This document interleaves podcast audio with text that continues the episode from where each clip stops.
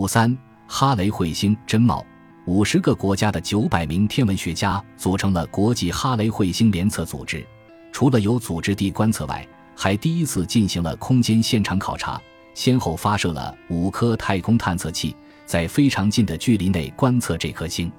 其中，以英法等西欧十国花了五年时间建造的乔托号最引人注目。它深入到离汇河只有五百多千米的地方，已进入挥发的深处，所获得资料也最丰富、最有价值，让人类第一次目睹了汇河的真貌：一日照率百分之四，比煤炭还黑。二独具特色的喷流上千千米高，喷泉和表面粗糙，像煤块般极黑。核外部是由非挥发性物质组成的多孔表面层，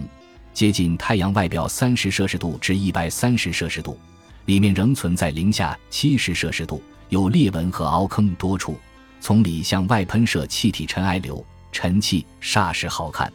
值得一提的是，我国对彗星的观测和研究有最早、最完整的记录。开始见于春秋，鲁文公十四年秋四月有星迹于北斗，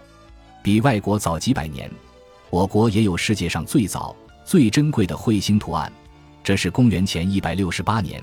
长沙马王堆汉墓发掘的帛书中所绘，比公元六十六年绘下的耶路撒冷上空的彗星早得多了。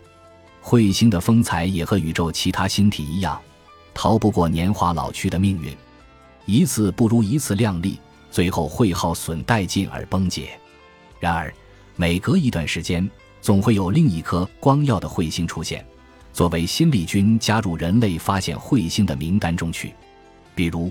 我们在二十世纪末发现的白武彗星及海尔波普彗星，所以人们得以不断目睹彗星的风姿。